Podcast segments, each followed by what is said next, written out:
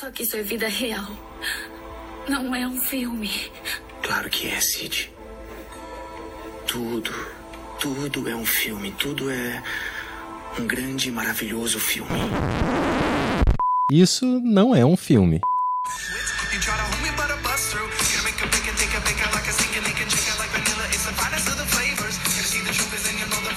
Olá, meu nome é Mariana Ramos, sou roteirista e pesquisadora e apesar do meu coração ser de pedra, eu choro com filme adolescente. Choro muito mesmo, tá? E eu sou Renata Spitz, diretora, produtora e roteirista, e esse programa só não começa com a música Jura de Zeca Pagodinho porque a gente não tem dinheiro para isso.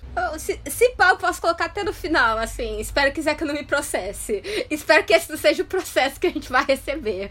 Mas é isso, gente. Esse aqui é o Isso Não é um Filme, podcast semanal sobre filmes. Todo mês gente escolhe um tema e a cada semana a gente fala de um filme dentro desse recorte. Exatamente. E nesse quarto mês de programa, nós vamos, estamos explorando né, o tema adaptações adolescentes. E para terminar esse tema com uma chave de ouro, a gente vai trazer esse filme super delícia que fecha os anos 90, que marca a nossa pré-adolescência, digamos assim. Né? É, pré-adolescente, né? Porque quem tem 10 anos de idade não quer ser chamado de criança.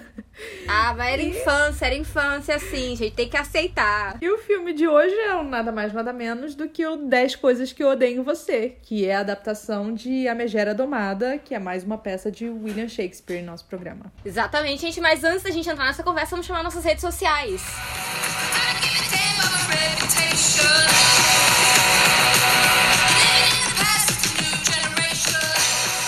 Bom, vocês podem nos encontrar no arroba Isso Não é um Filme Pode, no Instagram e no Facebook. No Twitter vocês podem nos encontrar no arroba Isso Não é um Filme. E vocês também podem mandar e-mails pra gente no Isso Não é um Filme Pode, arroba gmail.com. Lembrando que é sempre tudo junto e sem acento. Isso mesmo. Assinem nosso vídeo, compartilhem com os amigos e deixem reviews. Lembrando que vocês podem ouvir no Spotify, no Apple Podcasts, no Google Podcasts, no Deezer, no Anchor e no Castbox. Vamos então pro programa? Bom,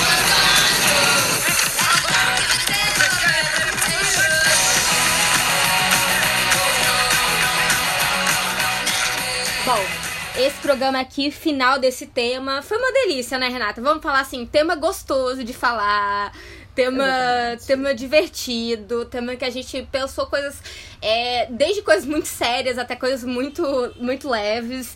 Então, assim, acho que foi um tema super interessante, né? E é isso. Terminando a temporada com bom humor e qualidade. Porque não é só de bom humor, é também uma questão de qualidade aqui, né? Então a gente tem essas duas pontas aí de dois filmes super legais, né? É, começando e terminando. E uma coisa que eu acho importante apontar aqui, né? Esse filme ele consegue reverter questões de uma obra fonte que é bem criticada em alguns momentos né? Sim, sim. E só para também pensar num panorama muito interessante, que hoje em dia, quando a gente pensa em adaptação adolescente, é, vem muito, é, por exemplo, Jogos Vorazes, enfim, você não tem mais essa leva desses grandes clássicos, né? E eu acho que é interessante é, esse recorte que a gente fez, porque justamente você inserir esses cânones de uma literatura para um público adolescente, um consumo jovem, né? E esse filme aqui, eu acho que é como você falou, ele vai trazer é, uma releitura sobre a obra de Shakespeare, que é uma obra extremamente controversa por conta de questões de misoginia ali que ele tem, né? É, exatamente. Bom, mas vamos então primeiro para nossa ficha técnica para a gente poder voltar a conversar sobre esse filme exatamente. Música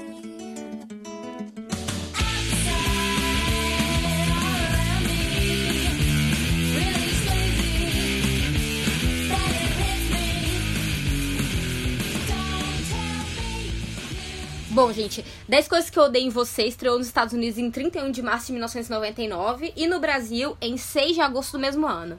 Ele é dirigido pelo Gil Gil Junger, eu acho que é esse o nome dele, não sei. É um diretor americano. Junger, é, Junger, vai, vai saber, né? Ou é Gil, pode ser Jill ou pode ser Gil. Talvez seja Gil, mas bom, foda-se. é um diretor americano mais conhecido pelo seu trabalho na televisão. É, e ele é escrito por duas roteiristas incríveis, que é a, a Carrie McCullough e pela Kristen Smith, Kirsten Smith.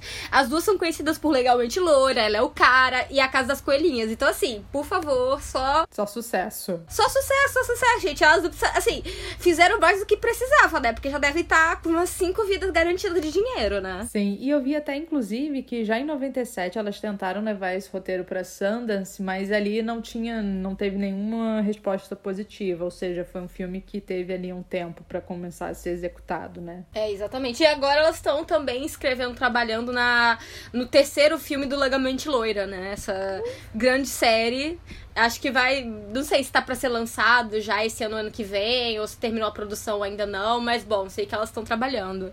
Mas vamos agora falar desses atores, né? Voltando na semana passada. Já aqui repetindo, cartinha repetida desse nosso baralho adolescente, a Julia Stiles, né? Ela faz a Cat.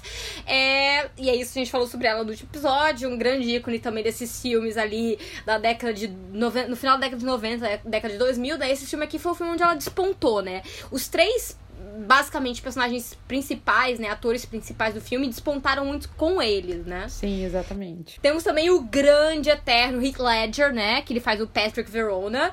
Ele é um ator, ele era, né, no caso, uma, um ator australiano, ficou muito conhecido nos Estados Unidos por causa desse filme, né, inicialmente, mas depois ele tentou é, fazer toda uma uma variação na carreira dele para papéis mais sérios, né? Então ele ficou muito, muito, né, assim, intrincado na nossa memória no Batman, né, onde ele faz o Coringa do Cavaleiro das Trevas e no grandíssimo Brokeback Mountain, né? Sim, e tem, né, o jovem Joseph Gordon-Levitt, que faz o Cameron, que hoje em dia, nossa, um homão, né? E ele já foi conhecido. Era uma criança, Era uma gente. criança, exatamente. É uma criança. Estaria é, é, eternamente é assim... na friend zone ali, né? Como Amigo, não dá pra sentir, não dá pra sentir o, o, o cheiro do leite nele, naquele gente, papel. Não dá exato. pra sentir o cheiro do Você leite. Você nunca daria nada. E ele já teve aqui no episódio também passado com da temporada no ar, eu esqueci o nome do filme, mas. É, desculpa, a ponta de um crime, a ponta, a de, um crime, crime, a ponta de um desculpa, crime. Gente, eu não lembro Exatamente. que eu comi hoje. Sorry. Neto do grande diretor Michael Gordon. Então, assim, uma pessoa de pedigree também, né? Tem, tem a Larissa Oleynik, que faz a Bianca, né, Stratford, que também é uma atriz muito icônica da década de 90. E ela faz com Gordon Lewitt e o Tutty Rock from the Sun. E ela era protagonista de Alison Mack. Alison Mack era uma adolescente que virava, que ela, que ela tinha poderes especiais e ela virava uma gelatina verde. Ah, isso passava Eu na assisti- Globo, tá? No TV Globinho. Ah, é! Extinta é, TV eu- Globinho. Eu, eu assistia, não vou mentir, na televisão por assinatura, mas Eu em minha pobre, defesa, gente, eu não tinha. em minha defesa, em Cajazeiras, que era onde eu morava, a televisão por assinatura era o valor do aluguel, que era tipo 150 reais. Então, assim. Não, é, eu não Então, tinha assim- essas- era é, Gente, início dos anos 2000 era muita pobreza, assim, né, em casa. Não tinha TV Então, cabo, assim, não. era, a- era a única coisa que tinha lá em casa, era essa TV por assinatura, que eu destruí a vida da minha mãe até ela fazer isso. Bom, gente, mas continuando, tem o Larry Miller, né, que faz o pai das duas, o, o Walter Stratford, é, que é um obstetra meio maluco. O Andrew Keegan, que tava no nosso último episódio, que eu falei que a gente ia rever esse menino novamente, que também era grande personagem secundários em filmes adolescentes. Ele faz o Joe, Joey Donner, que é meio um modelo. Cafoné. É um. Nossa, Ele é um cafona. metrosexual, lembra desse conceito dos anos 2000, metrosexual, né? Pois é. Metrosexual. Amiga, amiga, eu amo na hora que o, o- o- acho que acho que é o Heath Ledger que chama ele de Sergio. Eu quase morro. Eu quase cuspo na hora que ele fala isso. É, tem o, o David Crumholtz, que é o amigo, né? O melhor amigo do Cameron, né? Na escola, né? Tem a Susan May Pratt, que faz a Mandela, amo esse nome. Man- Eu achava que era Mandala, mas ok. É, que é amiga da Kat. E a Gabrielle Union, perfeita, que até hoje tem a mesma idade. Se você olhar pro rosto dela, ela é uma pessoa que não mudou nada. Está com, com 18 anos há umas 5 décadas, basicamente. E ela faz a Chastity, que eu amo esse nome, castidade. Eu amo uma mulher chamada. castidade. E, bom, exatamente.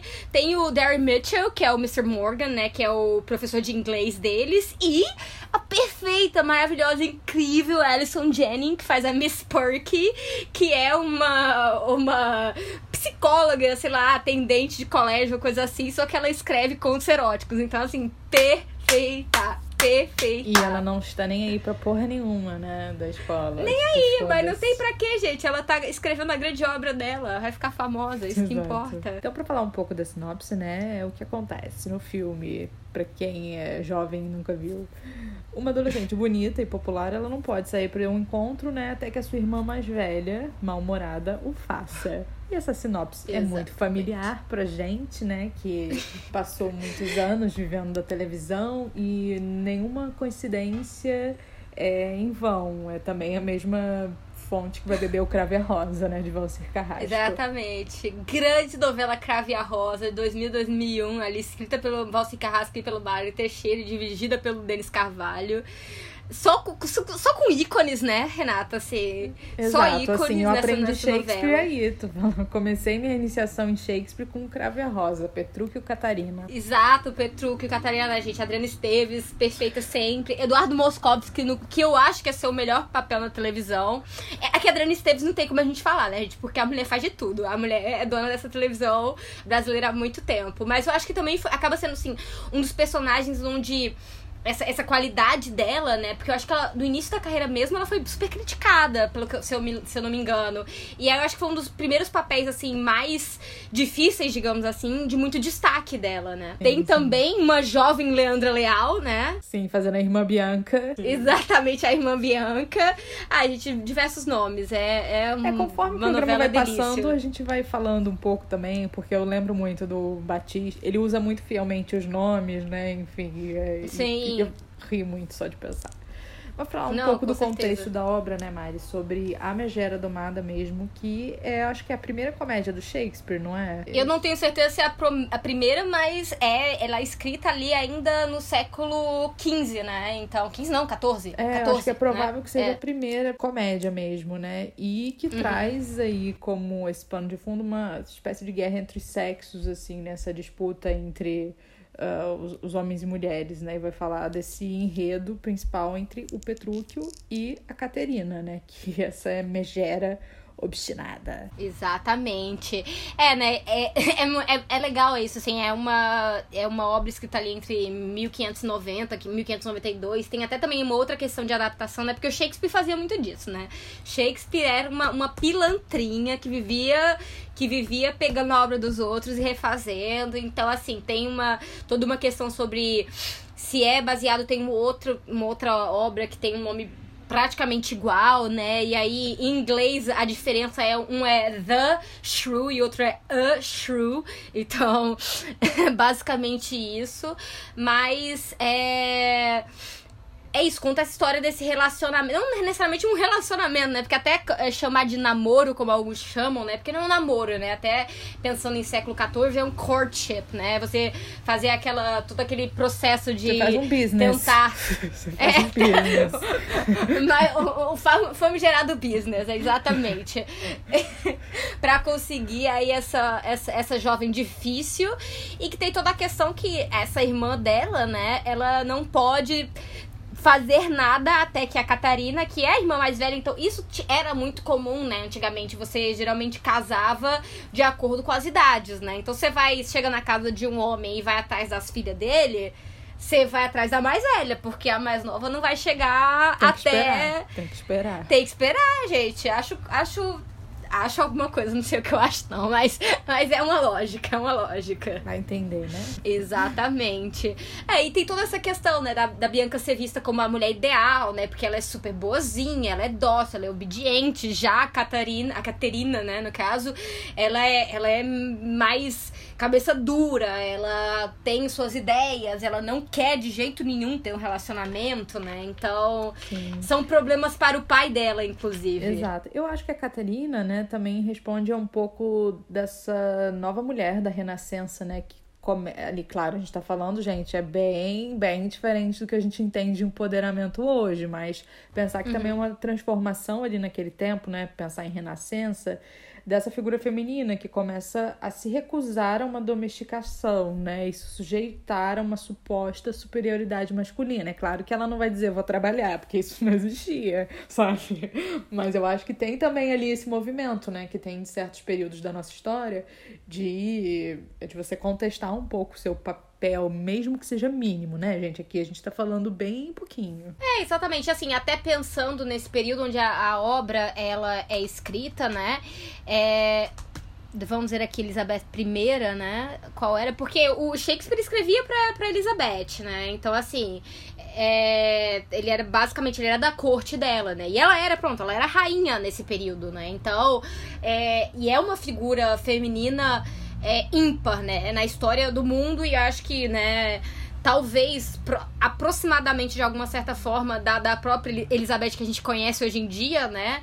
De The Crown. The Crown. de The Crown.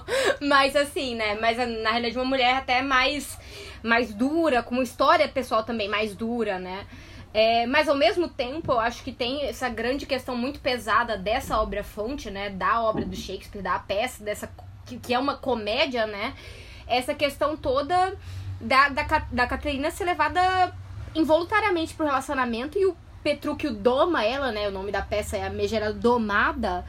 É com um tormento psicológico, tipo, impedir a mulher de comer, de beber. Sim. É pesadíssimo, assim. É... Eu até me lembro, acho que rolou alguma, alguma controvérsia recentemente. É, acho que a versão de Malhação que tá até repassando agora, é, não sei se é Sonhos, é, ela é de alguns anos atrás. Ela é escrita. É a da ela luta, é escrita do, do, da luta, que a menina luta? É, exatamente. Sim, sim. E Eles tem também. E tem um, uma leitura assim. É, é, e também é Megera domada, de alguma certa forma, e tem uma cena muito, pe- assim, muito pesada não, mas que gerou muito burburinho na internet, que é pesado assim, tá, gente? É pesado, que o menino sequestra a menina, tipo, coloca ela dentro de uma mala de um carro pra poder... Então, isso gerou muito embate, né? Porque já é um outro Sim, momento. Até porque eu lembro, eu tenho muita referência de Crave a Rosa, né? Porque minha família inteira assistia. Eu tenho muita família da roça. Então eles achavam muito engraçado tudo aquilo. Eu não me lembro com detalhes, gente, mas eu lembro que, tipo, a questão que mais me vem à memória é que a Catarina ficava puta, né? Porque ela saía da casa dela e ia pra, aquele, pra aquela roça nojenta. Mas eu não me lembro Exato. propriamente se ele chegava a, tipo, a expô-la a uma violência assim tão é tão questionável. Provavelmente sim, né? Mas a minha lembrança mais É. era essas coisas da roça, do tipo, ai, você vai aqui dá banho no porco, sabe? Umas coisas assim. Sim, exatamente. Não, tinha muito mais essa questão, mas tinha também, se não me falha, umas questões um pouco mais pesadas. Eu acho que assim, no Crave a Rosa eu acho que pesa menos, porque eles eram adultos, né? Queira ou não, eram adultos, né? Então, assim, tem uma outra. Tem um outro.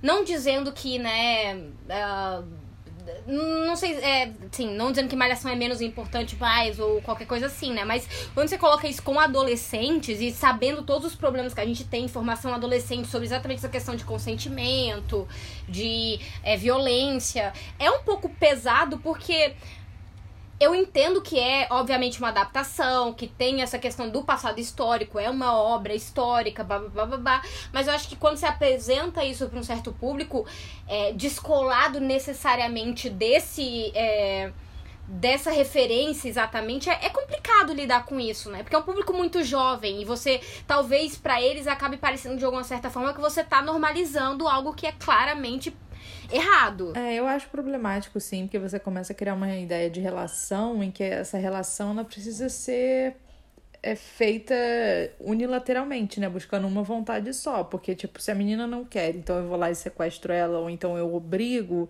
sabe? Ou você constrói isso de uma forma em que dá a entender que ela quer, mas ela tá fazendo aquilo de propósito, ou não, você tá forçando aquilo a acontecer, né? Ou seja, ela, ela é uma mulher e ela existe para ser domesticada, é isso que eu tô querendo dizer. Não existe a possibilidade de não, né? E, e outra coisa, assim, se eu não me engano, o Petruc e a Catarina, eles se casam, realmente. Não que eu tô dizendo que abuso Mas eu acho que a Catarina seja é, menor. sim, ela ela aceita, ela não é obrigada, eu não lembro É. direito, mas eu acho que ela tipo tem uma hora que ela fala, ai, tudo bem, porra, sabe? É, é, não, novamente, não dizendo que é menos mal ou mais. Não é isso que eu tô querendo dizer. Eu acho que, assim, né, do ponto de vista real, da- das relações reais, as dos dois são pontos muito complicados. Mas eu acho que realmente você vê um adolescente sequestrando uma adolescente é algo extremamente pesado, né? Então é, é, é, é difícil, né? É, uma, é um ponto difícil de se lidar.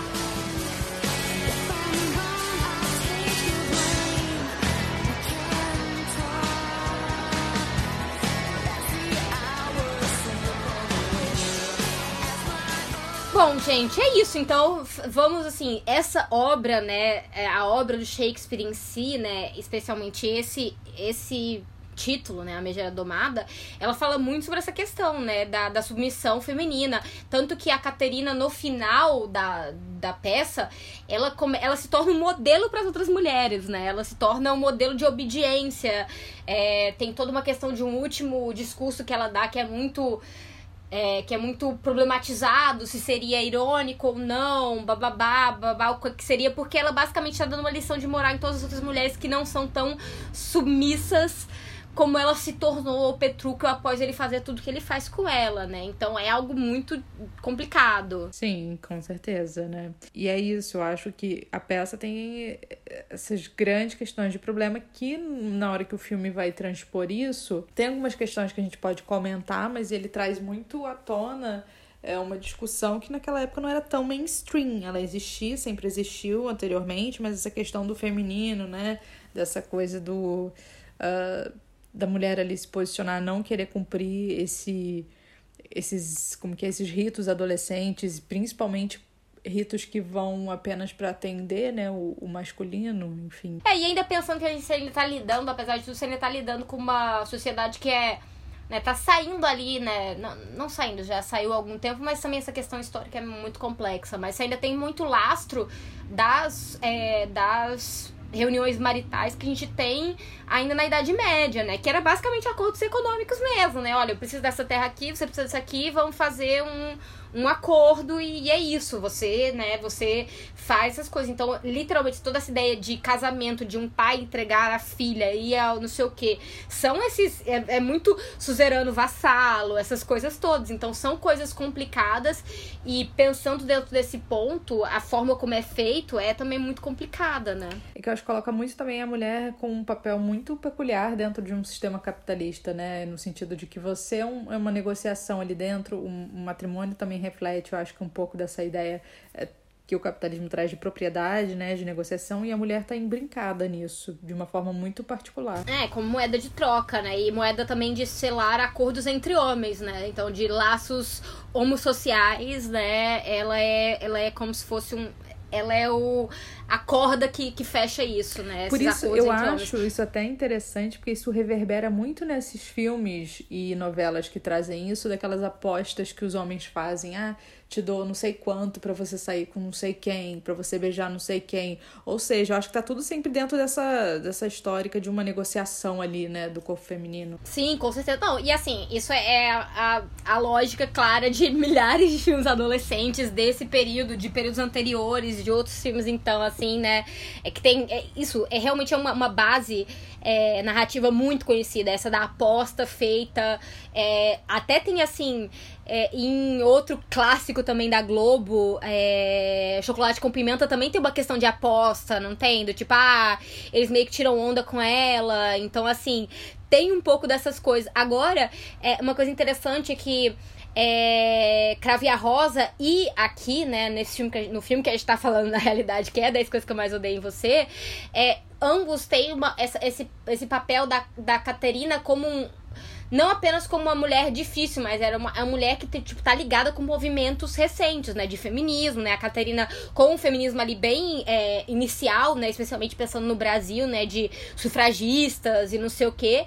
E já, né, a, a, a Cat do, do filme americano, né? De 99, ela já tá falando sobre na realidade, eu acho ela até interessante, pensando ela no momento histórico específico dos anos, dos anos 90, né? A gente tá falando de uma terceira onda feminista que é muito mais limpa. Na realidade, a Cat, ela tem uma coisa mais Riot Girl, né? Tanto pelas músicas que ela, que ela escuta, ela tem a coisa mais da... Não da... Não da Ai, gente, desculpa. Eu vou falar do feminismo domado, porque eu acho realmente a terceira onda feminista algo bem pesado, extremamente complicado. Mas eu acho que ela tem uma coisa até meio mais década de 70 pra ela, sabe? De não vou aceitar, eu não vou me curvar, eu vou fazer o que eu quero e eu, eu não vou aceitar o que as outras pessoas pensam de mim. Então acho que são ambos dois personagens que trabalham com uma fonte de uma forma bem progressista, né? De uma forma bem a realmente dar uma virada na narrativa. Sim, com certeza. E aí, nesse sentido de adaptação da obra fonte, né?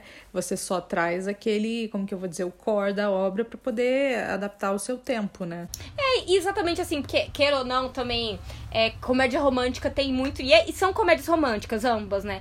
Essa questão do o homem, é, o casal que não se dá bem no início, pessoas que se odeiam no início, depois é, descobrem e se apaixonam quando um conhece o outro. E essas questões de ter um segredo entre eles, né? No caso, que, que, que mexe muito com o público, né? É uma. É uma. Como é que se diz?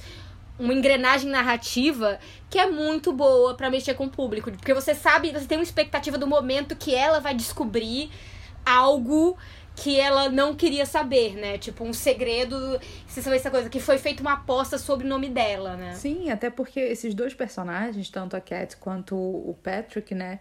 Eles são construídos como pessoas muito difíceis, meio detestáveis, e você vai começando a ter essa empatia pelos dois conforme essa relação vai se estabelecendo, né? Então, existe essa questão da gente também começar a ter essa amabilidade com esses personagens por conta dessa relação dos dois. E aí isso cria essa tensão, porque a gente sabe desse segredo, né? De tipo, ele uhum. recebeu dinheiro para isso. Então, o coração adolescente, quando chega no final, é tipo, quebrado ali, né? né? Chorar! meu coração adolescente, que é o, a única parte do meu coração que não morreu, ele chora toda vez. Eu fico assim, destruída. Mas, não, com certeza. E eu acho que é muito interessante, que eu acho que ambos, e aí falando realmente do filme, é, ambos são. É, são alvos de fofoca desse mundo que é o colégio, né? Ambos são personagens dentro dessa monarquia colegial, né? Ele, o homem, ele, o, não é nem homem difícil, ele é o criminoso, né? O bandido. E ela, bandido. É, é, ele, é, ele é o bandidão. E ela é a megera, a mina difícil, a chata pra caralho, amarga, a mal né? comida, amarga, sabe? Mil coisas. Sendo que ambos, na realidade, são personagens criados por outras pessoas. E aí eles encontram essa, nessa, nesse personagem, né? Nessa persona criada ao, público, pelo público, né, no caso, como uma forma de se proteger, né? E eles vão juntos, meio que descascando essas personalidades difíceis, né? De pai, ah, ele é, acham que ele ficou na cadeia por um ano, na realidade ele tava cuidando do avô, sabe? É, ela tem sobre uma história de abandono da mãe, além de, um, de uma relação passada traumática, né? Então, assim, acaba sendo essa uma fachada essas, essas essas personalidades muito difíceis, mas também uma forma de se proteger de um mundo que às vezes é cruel, né? Sim, com certeza, né? E que com isso que é muito interessante, né? Que eles vão se revelando né, quem eles são de verdade, né, a partir mesmo é, desse encontro, né, enfim, e você vai começando a também a gostar deles mais, né? E você fica, nossa, eu preciso que essa relação dê certo, gente. Eu sou uma adolescente, eu preciso que isso aconteça. É, eu preciso que vocês sejam felizes, gente. Por favor, por favor, jovens bonitos, se beijem. Eu nunca perdi, eu nunca pedi nada de vocês, sabe? Eu tô pedindo nada de vocês. É engraçado, né? Porque, novamente, gente, é que esses nomes se repetem, né? Hollywood é, é um mundo de um total de 10 pessoas sempre, né? Assim, a cada ano existem 10 pessoas possíveis para fazer todos os papéis. Então, o George Hartnett, que era um dos protagonistas do nosso filme de semana passada, né? O Jogo de Intrigas, e o Ashton Kutcher, muito conhecido por Dead 70 Show, é, eles estavam cotados para o papel do Patrick, né? A Elisa Dushku, que ela ficou, para mim, ao menos, ela ficou mais conhecida quando ela faz, primeiramente, uma aparição em Buffy, né? Ela, ela tem um personagem Buffy e, e posteriormente ela tem uma série própria do do Joss Whedon também, que agora eu esqueci o nome porque eu não gostava. É, ela fez, ela testou pro papel da Kat, a Kate Holmes, que na época era, né, grande, grande Dawson's Creek. Dawson's Creek né? Exatamente, também foi considerada. Kate Hudson também foi considerada, só que ela passou o papel porque a mãe não gostou do roteiro. Adoro essa, essas coisas quando a família a tem gente, pedigree de Hollywood, tem, né? Então, assim, ai, minha mãe e minha gente. Você vê que Chris Jenner existe desde sempre, gente. Sim, é.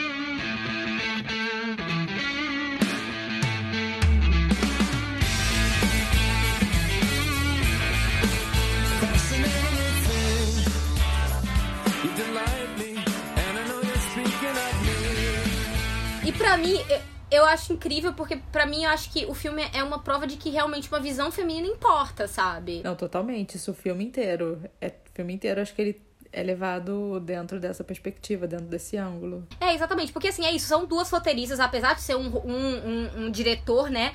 A gente tem essa voz, essas duas roteiristas que né, se tornaram realmente ícones dentro de uma certa comédia romântica feminina, né? Não sei o quê. E por fazer exatamente personagens que brincam com espaços, né? Você vê a coelhinha da mansão, é, é isso? Como é o nome? É porque eu só lembro que é The House Bunny. É The House Bunny que é, é tem essa coisa de, ah, ela é burra, ela só é bonita, mas ela também ela tem um bom coração, ela é uma pessoa legal, legalmente loira. É um, um clássico, sabe, eterno, né?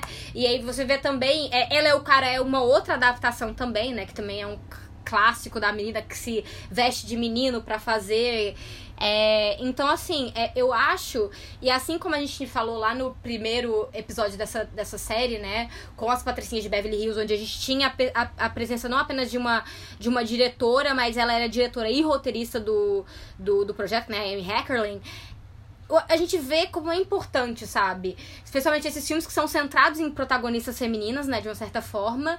Tem também, assim, eu acho que tem um protagonismo grande do personagem do, do Joseph Gordon-Levitt, né, daquele ele faz a história toda rodar, né, de uma certa forma. Mas elas, eu acho que elas trazem essa sensibilidade de conseguir trazer. E, e sem perder também. É, sem perder também essa comédia, sabe? Eles, elas conseguem dar um tom de comédia e uma comédia é, em momentos, em certos momentos, escrachado quanto à sexualidade. Ele fala em se masturbar com a, pensando na menina, não é? Não é? Não tem uma coisa de ser fofinha, bonitinha, presa e, sabe? Não, é, é super da época da. Pra mim, ao menos, me parece conversar com uma certa juventude, sem ser é, como um filme tipo A Mentira que a gente falou, né? É, com uma visão meio até misógina em alguns momentos, né? Sim, eu acho que é, é esse ponto de ter essas duas mulheres trazem até algumas questões dramáticas, assim, que são interessantes. Tipo, que às vezes a gente vê personagens muito chapados, né? E que eles meio que são muito submissos a, ao contexto ou à situação. Mas, por exemplo, a Bianca, quando ela nota, né, que o Joey é tipo um otário, fica se amando ela tá tipo, puf, ela enche o saco daquilo, né? Ela não precisa levar um fora dele, que às vezes o personagem é condicionado a levar um fora ou a se fuder para poder cair na real. Não, ela cai ali por si própria. Ela, ela mesma, a personagem é autônoma, né? Então ela percebe que ele é um idiota.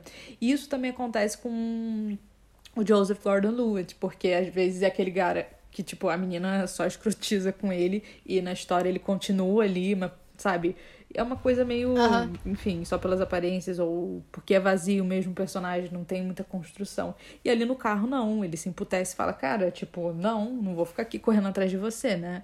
Então acho que isso traz uma veracidade ali, porque os personagens tomam atitudes, eles reagem, né? É, de uma certa forma que acho que é, é, atende às expectativas. E eu acho é, que ela e coloca... não é necessariamente idealizado, né? Sim, e eu acho que ela coloca umas... Gente, é tipo assim, já tava ali essas zoações no início do filme, quando ela usou o branco de dread, gente, eu só quero agradecer. Amiga, o branco de dread que acha que é negro, que escuta Bob Marley, eu fiquei... Eu fiquei... Eu gente, amo olha... o professor também, que eu acho assim, o professor pra mim é sensacional. Cara, ele é um dos melhores personagens. Ele, ele, tem, ele tem falas assim. É, é triste até por não aparecer mais. Ele é tipo Mas, um assim, coro a... do Shakespeare, né? Um coro. Ele tem esse papel de coro, né? Sei lá. E ele esfrega na cara de todos os jovens a verdade, né? Eu, eu adoro como ele é desbocado, como ele fala pro Joe, tipo assim. Eu espero o dia que você leve um tapa na cara de alguém. Eu tô aqui porque feliz isso, pro dia que e acontecer. Aí, Mari, eu acho isso interessante porque o que acontece? A Cat é essa personagem empoderada e blá blá blá, só que aí o professor confronta ela com uma questão de classe e raça ali também, né? Do tipo, ok, Cat, você é empoderada, mas assim, desculpa, problema de menina branca, sorry, sabe? Então, é, exatamente. eu acho. Não, assim... e é legal, assim, eu, eu gosto como ele se irrita com ela, eu acho que poderia, de alguma certa forma, ser lido como, como machista, misógino, mas eu não acho que é. Não, eu acho, eu acho que, que ele é o comentarista do Twitter, que ele vai retweet e fala, tipo, cala a boca, minha filha. sabe? O coro do Shakespeare hoje em dia virou o Twitter, sabe? Sim, e assim, e ele fala também de uma forma assim, eu acho que ele. É, ah, ele pune ela, tem toda essa questão dele sempre estar tá boca. Mas eu acho que eles dois, ele, eles do, ele entende ela, sabe? Ele, ele entende ela de uma certa forma. Eu acho que ele, de uma certa forma, respeita. Só que ele também. Ele não tá sendo pago pra isso também, sabe? Pra aguentar jovem sendo chato pra caralho, sabe? Ele, é- ele, ele é professor de escola pública, gente. Isso não, a pessoa não é obrigada a aguentar, sabe? Eu acho ele perfeito. Então, ele, gente. ele diz assim: olha, parabéns, você é ótima, você tem uma ótima visão de mundo, Mas vai pra porém. coordenação. Vai embora que eu não quero ver essa cara. Ele é então, muito assim, bom. eu, eu adoro ele, eu adoro, eu, eu realmente adoro o jeito como ele. Ai, quando, quando ele fala isso, quando ele, ele dá esse, esse, esse meio que, sei lá, essa é, reprimenda sobre ela, sobre a questão de raça, tipo, você vive uma vida, né, perfeita aqui, não sei o que tá falando, blá, blá, blá, blá, seus problemas são pequenos, aí o, os brancos de dread começam assim, yeah, bro! Yeah, tipo... E ele assim, ele assim, não me deixa começar a falar de vocês, porque senão eu perco minha estribeira. Amiga, eu achei isso assim, vanguarda, sério. É incrível, é incrível, é incrível. Nossa, assim. Isso que também o filme traz, né? Que ele apresenta igual o Patricinha de Beverly Hills, né? Que acho que tem essa citação que você comenta. Ele traz também essa, essa divisão da escola já presente em John Hughes nesses grupos, né? Dessas uhum. tribos. Ele faz igualzinho. A gente vai ver depois em também em Mean Girls, em, em, diversos uhum. filmes. Eu acho que até não é mentira também tem essa questão de você já apresentar a escola separando aqueles nichos, aqueles grupos. Inclusive, eu uhum. acho que o primeiro plano do filme, quando chega aquele carro, aquele conversível, aquilo para mim é uma grande referência a Spice Girls. Ai, gente, ótimo. As, as meninas felizes, divertidas no carro. No tem carro. uma ruiva, Corta tem uma, enfim, é uma loira. Uma, uh -huh. Super felizes, andando no carro conversível. Olha que, que, que dia ensolarado, que vida legal. Corta para Julia Stiles. Tipo, com um carro lá cheio de fumaça. Foda-se. E arrancando todos os cartazes, né? Tipo, vão se fuder. Eu odeio a felicidade. Julia Stiles nesse momento me lembra muito um dia que eu tava. Na minha adolescência, que eu tava nas Americanas. Aí a gente tá, sei lá, tinha umas uma cesta de ursinho. Aí alguma amiga minha passou pelos ursinhos e fez, ai, que coisa mais bonitinha. Eu só passei, dei um murro no ursinho e saí andando. Sabe, essa coisa da raiva adolescente que não vem de canto nenhum, você não tem motivo algum para existir, porém você tem ó dentro de Nossa, você. Nossa, ainda bem que você não viveu na cultura do prom, né? Senão. Nossa, amiga, não dá certo pra mim não. Não tenho paciência com essas coisas, não. Apesar que eu já fui prom, mas deixa pra lá. Isso é conversa pra outro episódio. Mas conversa pra outro episódio. Sweet 16. Ai, gente. You're just too good to be true. Can't take my eyes off of you. Heaven to touch. I wanna hold you so much. Coisas que eu adoro muito, assim, eu acho que realmente o elenco, e é isso, como eu falei, é um filme que realmente desponta esses três atores, né? É, o Heath Ledger, a Julia Stiles e o Joseph Gordon-Levitt. É, porque eles funcionam muito bem, eles são muito queridos, assim. Você tem, assim, tipo, eles são. Eles são deliciosos de ver juntos. Você, você sente, assim, uma fragilidade, mas também uma sagacidade em cada um deles. O, o Heath Ledger tá charmoso de um jeito que, caralho, não, né, assim, como pode? Isso que eu Cal, acho. Calcinhas quando, ao chão. Quando a mentira, né, ela fala, ah, eu queria minha versão de Jude Nelson, o cara de A Mentira, sorry, não é, mas eu acho que ele aqui é uma grande atualização do Jude Nelson em Clube dos Cinco, né? Assim. Não, com certeza, que ele é o mauzão, né? Mauzão, ele tem essa, essa... mauzão mesmo, né? Tipo, porque o Jude Nelson, ele, tipo, no máximo ele fuma ali, o que, que ele faz, né? É que não, Ai, cara. tadinho é... do Jude Nelson. Mas o Jude Nelson, o pai dele apagava cigarro nele, amiga, no Ai, filme. Não. Então, é verdade, é, ele é triste, é triste. É triste, é triste, a, ver, a verdade é triste. Mas assim, é assim, mas eu acho que isso funciona muito Assim, eu.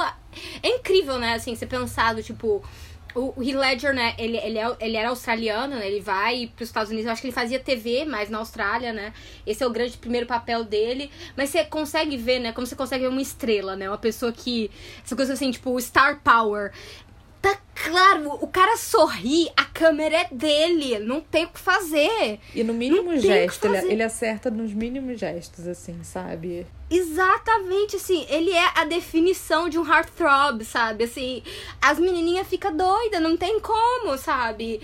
A, a Julia Stiles também, eu, eu acho ela perfeita, porque eu acho que ela também consegue passar uma certa vulnerabilidade dentro daquele papel que, dependendo na mão de quem estivesse, não seria. Ela claramente não é o, não é o núcleo de, engraçado, né? Eu acho que ela tem alguns momentos, mas ela tem uma coisa meio de ser uma atriz um pouco às vezes um pouco mais séria. Eu acho que ela conversa muito com o personagem, mas eu acho que ela consegue mostrar essa sinceridade da, da menina que tá ali, que foi criada pelo pai, que tem essa relação conturbada com a irmã e toda essa questão da irmã ser a menina perfeita, ser uma mocinha e ela não, né? E ela ter as dúvidas dela sobre quem ela é no mundo. Eu acho que ela consegue passar muito bem isso, sabe? Não, sim, eu acho que também quando expõe essa fragilidade dela é que a gente consegue também se conectar de certa forma mais com ela, né? Né? Porque a gente vê que ela uh, não é só aquela, uh, como que eu vou dizer, aquela a face bem unidimensional uh, da personagem, né? Por exemplo, eu acho que quando ela começa tem, eu já li uma crítica uma vez que fala, ah, ela cede muito fácil às tentativas dele. Eu falei, gente, é um filme adolescente, o que, que vocês querem, Sim. sabe? Gente, tipo, é de o. Heath Ledger, amiga, é, é o tipo Heath assim, Ledger. amiga, assim, eu acho assim, que, se- que é bem honesto, assim, vai, o tempo. Sim, também acho. Ele, e ele é fofo, assim. Eu fico dizendo assim, tipo, gente, ele tava ganhando 50 dólares. É. Não dava nem pra pagar as coisas direito. E ele tava aceitando. E ele se esforça, assim. Óbvio, ele tem a ajuda dos outros, dos nerds lá, Amiga, né, ele se recusa a beijá-la quando ela tá bêbada, tá? Ele é muito. Exato. Não, progressista. Um, um ícone pra muito homem aí aprender, tá? A menina fica com raiva aprendam, dele. façam lição. Homens aprendam, exatamente. Assim, não que ele tenha feito muito mais do que o mínimo, porém, fez o mínimo que é mais do que muita gente faz. Então aí, sabe, já tem aí um. um- É isso, e tem, e tem todas as coisas assim, tipo, ele tem esse lado muito durão, muito não sei o que, mas é, é claro que. E eu acho que também uma coisa que fica clara em O Cravo e a Rosa, pelo que eu me lembro, que o desafio entre eles de serem duas personalidades fortes, né? Duas pessoas se torna um- uma parte do, do encantamento, sabe? O relacionamento não ser só uma coisa de ai, vamos ser felizes, a gente se ama. Não, a gente se desafia. É assim, do tipo, eu não vou ceder em tudo, vai ser sempre uma questão de vamos discutir, vamos chegar a um ponto. Eu acho que é um modelo legal de relacionamento, sabe? De, de o seu relacionamento precisar ser algo que você quer, que é conquistado de uma certa forma, que é, é não é sempre fácil. É às vezes uma, uma batalha de uma certa forma, sabe? Pra você conseguir chegar, mas que você você percebe no olhar dele, acho que a primeira ou a segunda vez que ela dá um fora nele, que ele acha legal aquilo dali, tipo, sabe? É uma menina que ele não tava esperando Sim. essa essa que- resistência, né? E também é porque os dois se desconstroem ao mesmo tempo, né? Vamos supor, não é só um, um que vai ceder a sua personalidade por conta do outro. Isso é sempre uma via de mão dupla.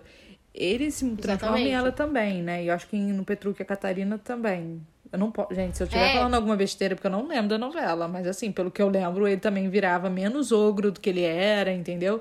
E ela Sim, ficava não, também eu me lembro que fofinha. tinha. É, isso assim, é porque isso, eu nunca li a Megera Domada, né? Eu sei, eu sei da peça, do que eu li sobre e tal, mas é, não me parece haver um romance real. A mulher é literalmente domada pelo cara. Entre, nesses, nessas duas adaptações, né? Tanto no a Rosa. Que o Rosa eu me lembro, porque ele- eles tinham um tema romântico que, vez por outra, eles estavam se Amiga, quem cantava rapidinho. Mas eles se gostavam. Rapidinho, se tem um casal em que a música tema é cantada pelo Belo, a gente não pode discutir se existe amor. Né? existe amor. Era o Belo, né? Era a música do Belo. Exatamente, existe amiga. Eu amor. le- Não tenham dúvidas eu que me- existe amor.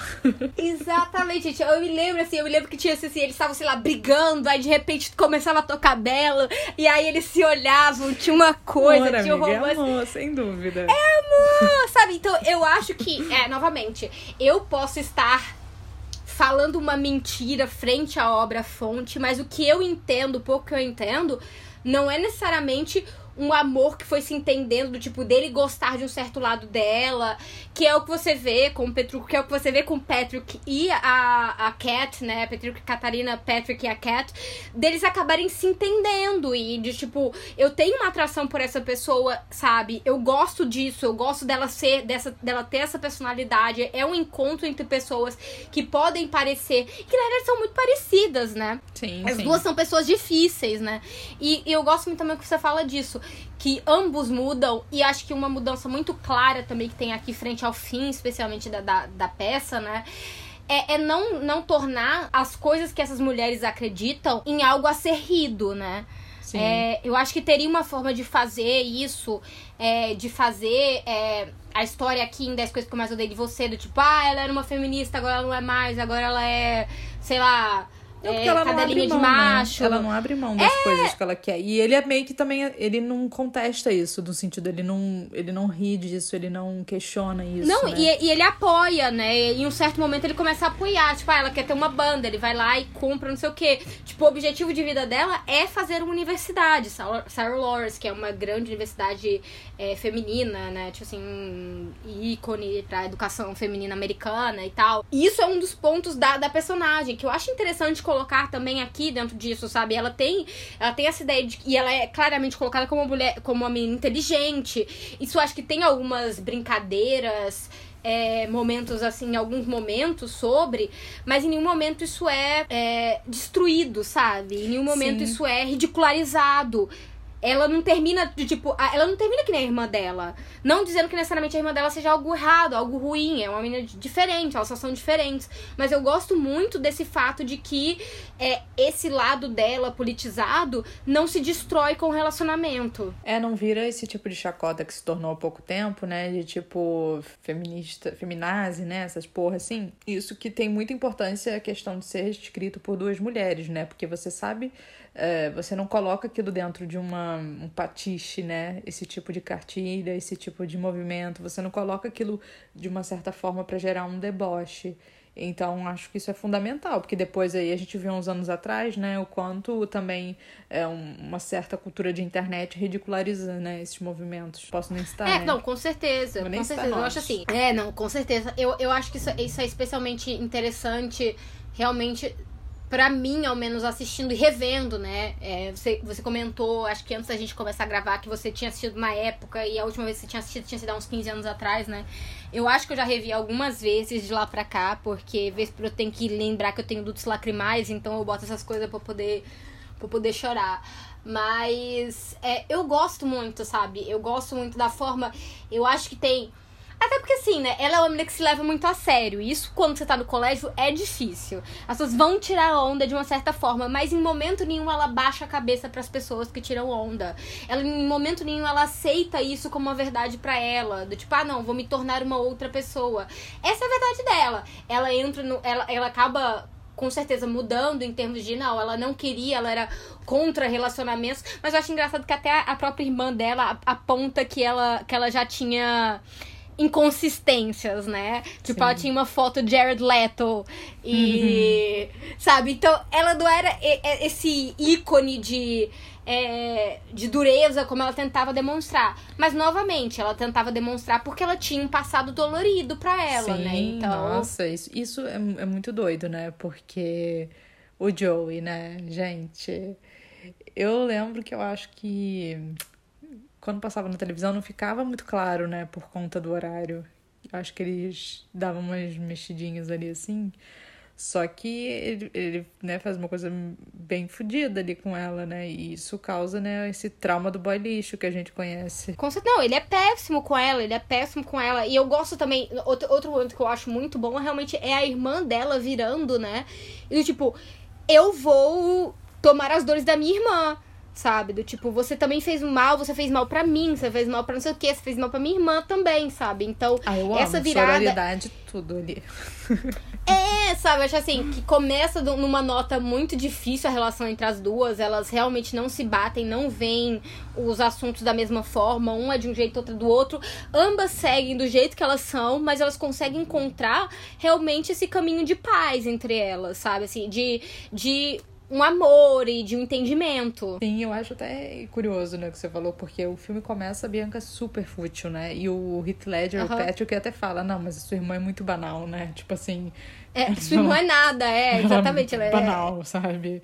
E depois você não, você consegue ter ali um- uma aproximação com ela, né? Porque, enfim, ela é jovem, ela quer perder a BV dela, deixa ela, né?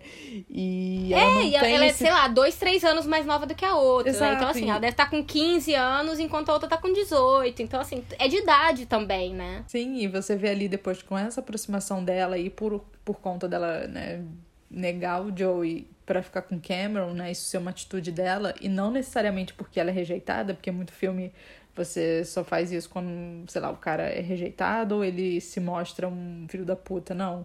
Ela viu que ele é um chato, né? Então, isso que é interessante pra gente poder, acho que ter essa conexão com uma personagem que começa ali sendo meio bobinha, meio fútil e tal. É, não, com certeza. Eu, eu, eu acho que, tipo, como eu falei, para mim todos os personagens funcionam muito bem.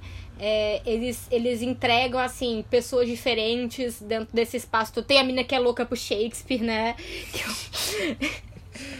que é muito bom. sempre eu, tem a maluca, eu... sempre tem a maluca. Sempre, eu adoro a, amiga, a melhor amiga maluca, mas que também é uma pessoa, tipo, que também é meio que uma voz da razão pra, pra Kat, né? Do tipo, cara, eu quero, eu quero ir porque foda-se, sabe? Eu quero ir pro, pro baile porque sei lá, não precisa pensar tanto. A gente pensa demais às vezes nas coisas. E não é nem necessariamente ridicularizando é. a outra, só dizendo, calma, a gente tá sempre fazendo um statement. Nem tudo que a gente faz precisa ser uma mensagem pros outros. A gente pode só se divertir, sabe? Sim, exato. Não precisa ficar fazendo textão pra tudo, né, gente? Só faz. É, e, e novamente, o fazer textão eu acho que também é muito, muito algo da juventude, né? Quando você cria uma opinião e você fica realmente muito próxima a ela como uma verdade sua. Então acho que tudo tem muito disso.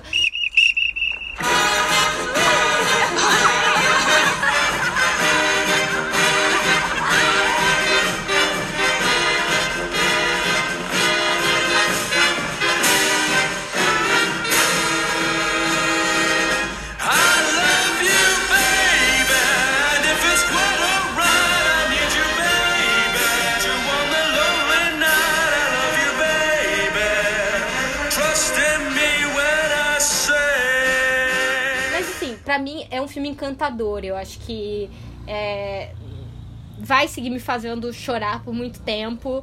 É, eu acho é, de, uma, de uma docilidade e de, também de um entendimento daquele universo e daquelas pessoas, daqueles jovens.